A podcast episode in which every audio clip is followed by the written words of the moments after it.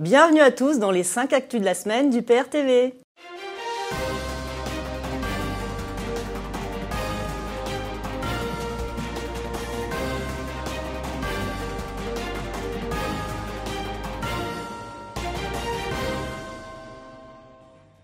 Le premier tour des élections municipales sera un baptême du feu pour la République en marche, moins implanté au niveau local. Mais une circulaire expliquant au préfet comment classer politiquement les candidats pourrait contribuer à limiter les dégâts, en apparence. Il s'agit d'une énième magouille électorale de la part de En Marche, comme le changement des règles de répartition du temps de parole aux législatives ou la modification des règles des clips de campagne aux européennes. Carlos Ghosn réclame à Renault 15 millions d'euros et 800 000 euros annuels. L'ex-PDG de Renault estime que sa démission n'en est pas une et réclame ses droits à la retraite en attaquant son ancien employeur en justice. Nous verrons bien les résultats de l'enquête. En attendant, le gouffre entre cette demande de retraite et celle de la majorité des Français est indécent. Jean-Luc Mélenchon avait proposé aux socialistes et communistes le dépôt d'une motion commune. Ces derniers refusent et préfèrent laisser sa chance au débat parlementaire. Mélenchon refuse la procédure de destitution de Macron en affirmant que celle-ci ne peut pas aboutir. Par contre, il propose de lancer une énième motion de censure qui vise Édouard Philippe et qui n'a pas plus de chances d'aboutir. Pourtant, avec l'ensemble des violations de la Constitution perpétrées par Emmanuel Macron, c'est bien la procédure de destitution qu'il convient d'appliquer. Il y a un an, les citoyens ont rempli plus de 16 000 cahiers de doléances en mairie, dans le cadre du grand débat national.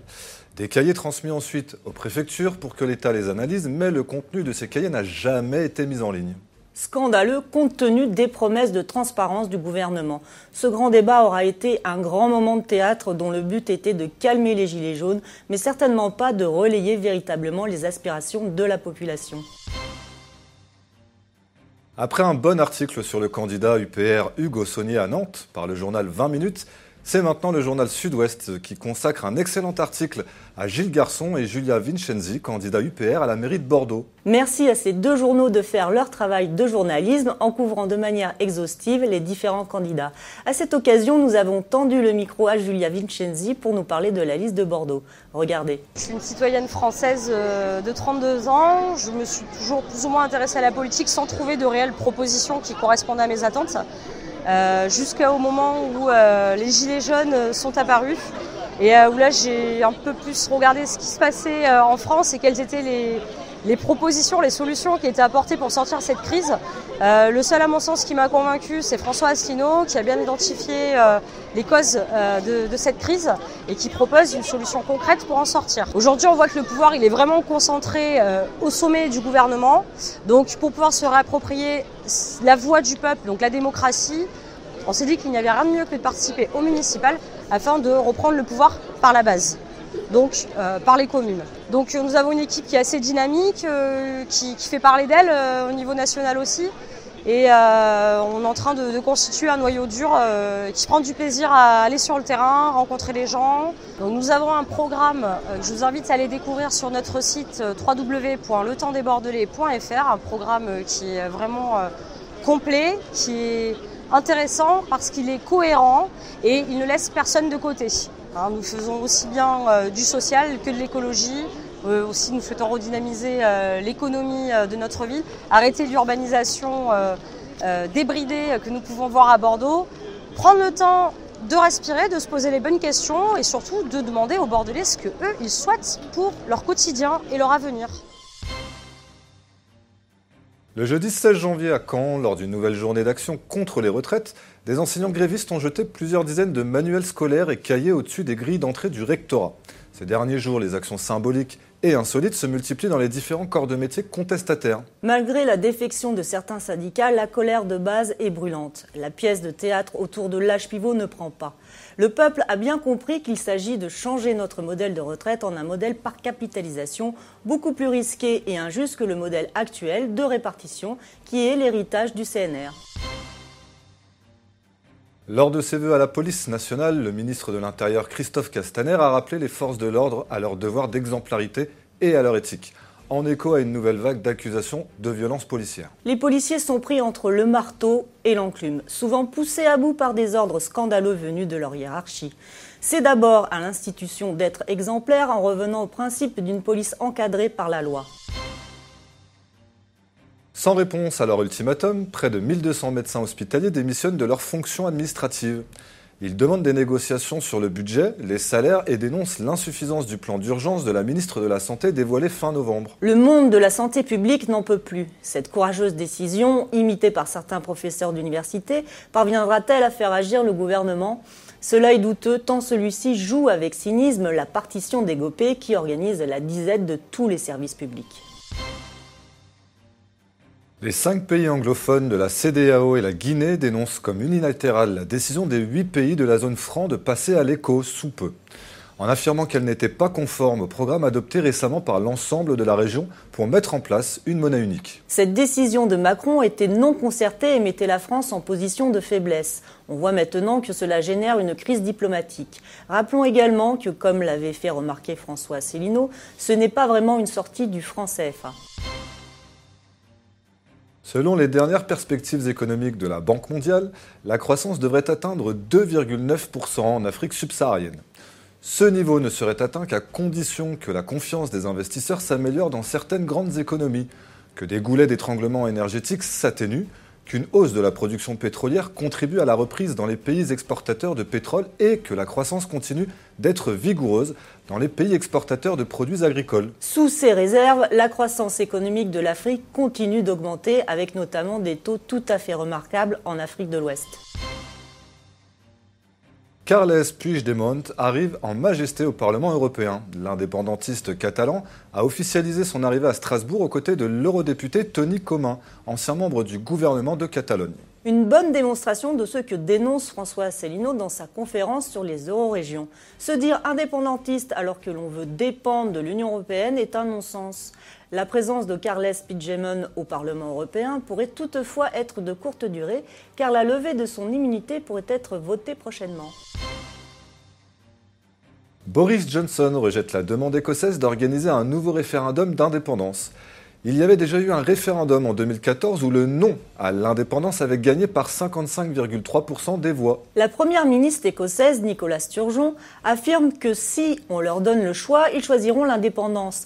C'est faire peu de cas de l'attachement des Écossais à la livre sterling.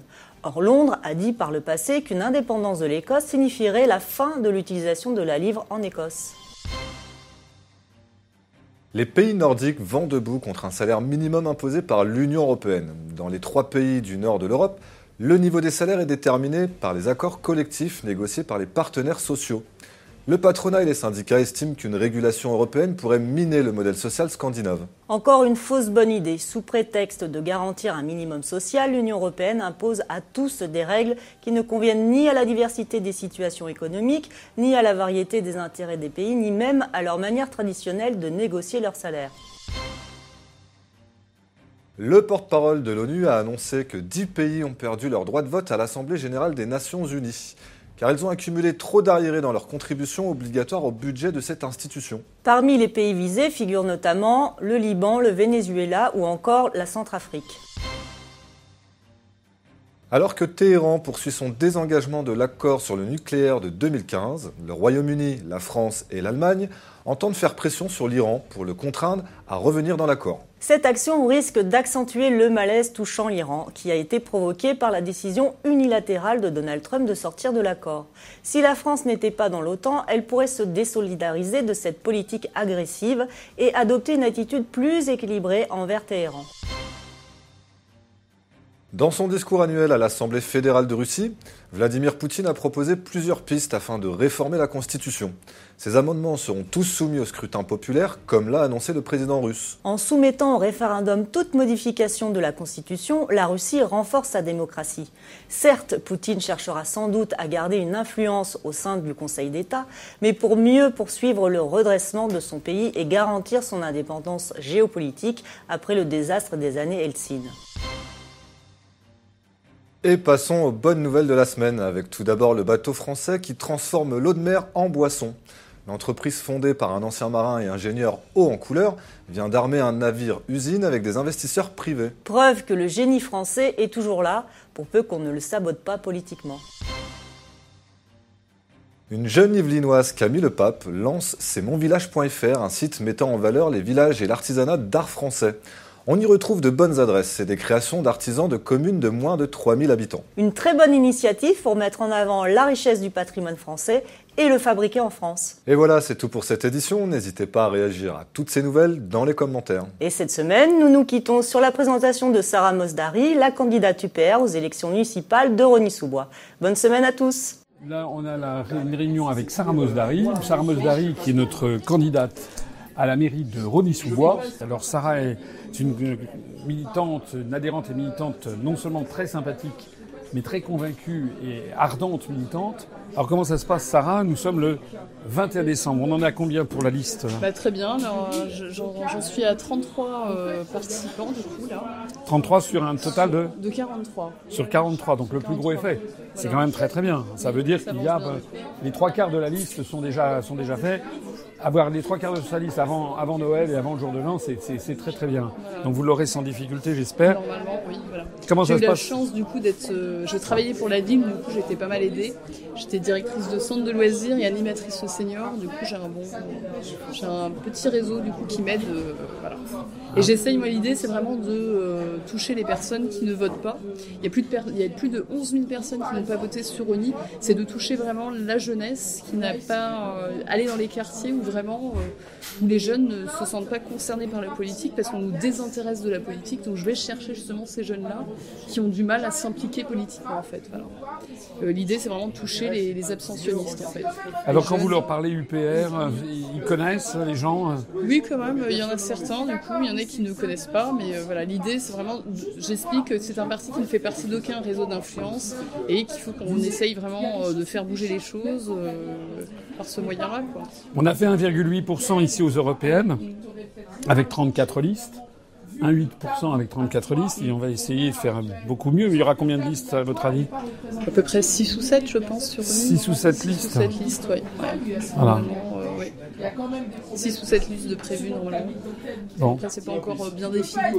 Oui parce qu'il y a aussi des gens qui annoncent des listes et puis euh, qui en définitive n'iront pas parce que je sais qu'on a dans un certain nombre de villes, un certain nombre de nos listes qui est de nos candidats qui ont du mal à constituer des listes et ils trouvent que ça ne va pas très vite. C'est normal. Je suis persuadé qu'il y a très peu de listes encore aujourd'hui euh, qui sont bouclées sur l'ensemble de la France. Tous les partis politiques ont des difficultés.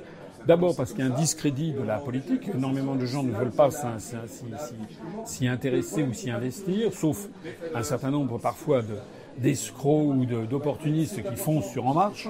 Euh, mais euh, il y a quand même une des difficultés pour trouver des, listes. C'est notamment même le président de la liste de, Macron, les listes En Marche, ont lancé des appels sur Internet pour avoir des, candidats. Donc il ne faut pas se mettre martel en tête. Avoir déjà les trois quarts, c'est bien. Il faut que toutes celles et tous ceux qui nous regardent, qui sont candidats tête de liste UPR, ils se retroussent les manches parce qu'on est quand même porté par les événements. Hein. On va beaucoup insister sur euh, le Brexit qui aura lieu le 31 janvier en plein pendant les élections municipales. On va pouvoir s'en servir puisque nous sommes le parti du, Frexit on essaye de nous désintéresser justement de la politique pour mieux nous manipuler en fait. Donc euh, concrètement, c'est ce que j'essaye de faire comprendre à ce que les jeunes s'intéressent à la politique pour pouvoir devenir acteurs et euh, se mobiliser dès les municipales en fait. C'est vraiment l'idée quoi. Ça va bien sur le terrain quand même? Oui, ça va, ça va. Plutôt un bon accueil, plutôt un mauvais accueil? Bien accueilli. Bien accueilli. Il faut faire campagne. On n'a pas besoin d'argent beaucoup. Hein. On a besoin d'avoir des, des semelles et puis du temps, du temps, l'agnac et les semelles. Il faut aller voir les commerçants, des convictions. quand on est, on est convaincu en général, on arrive à convaincre en fait. Quand on est convaincu de ce qu'on fait, on le fait avec le cœur et ça marche en fait. Voilà, c'est la sincérité en fait qui fonctionne.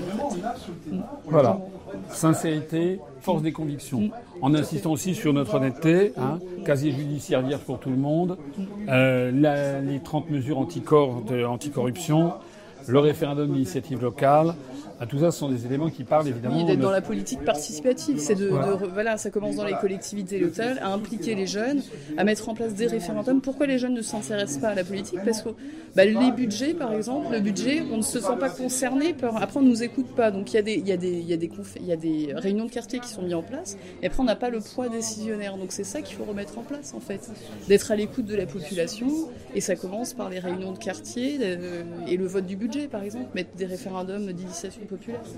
Voilà. C'est de, de, la politique participative, du coup. Alors, on va en profiter pour lancer un appel euh, encore. D'abord, toutes les personnes qui habitent à Rony-sous-Bois, si euh, ils veulent se mobiliser avec autour de Sarah, ben, qu'ils la, la, contactent. Hein, euh, on a une adresse dédiée sur notre site, qu'ils la contactent. Et éventuellement, il reste encore donc une dizaine de places à pourvoir bah, qu'il fasse savoir s'il souhaite être candidat. Au-delà des habitants de Rony-sous-Bois, je m'adresse à tous ceux qui sont dans des communes où on va avoir des candidats UPR, dans, dans une cinquantaine de villes de plus de 10 000 habitants. Bah, c'est la même chose, hein. il faut se mobiliser, c'est le moment. C'est le moment, on n'est encore, euh, on n'est pas encore entré dans le vif du sujet. Le vif du sujet, ça va commencer à partir du, 10-15 janvier prochain, lorsque la, la campagne municipales va vraiment démarrer mais c'est quand même le moment, même pendant la trêve là, des confiseurs, de, de, de faire du, de faire des rencontres, d'en parler autour de soi, d'avancer dans la constitution des, des, listes, de faire du tractage. Je vais venir bientôt, hein, vous m'invitez quand Du porte-à-porte aussi. Du faire du porte-à-porte. -porte. porte-à-porte, voilà, ça marche bien aussi. Ça, ça marche bien le porte-à-porte. Et dans une tour de 14 étages, euh, il y a quand des 4 par palier, du coup, si on touche toutes les familles, ça va vite en fait, on va dire. Oui, un point important, à Rony-sous-Bois, il y a 45 000 habitants, donc à peu près 30 000 électeurs. Euh, s'il y a 60% euh, de participation, euh, ça fait à peu près 18 000 votants. Oui. 18 000 ou 18 Monsieur 19 000 Capillon était passé avec 4 900 voix, donc 4 voilà. Donc c'est pas des c'est pas des nombres énormes. Hein. 18 000 votants, ça veut dire que 10% c'est 1800 votants. Oui, mais les médias font tout pour nous désintéresser, désintéresser la, la, les, les, jeunes du coup à la politique.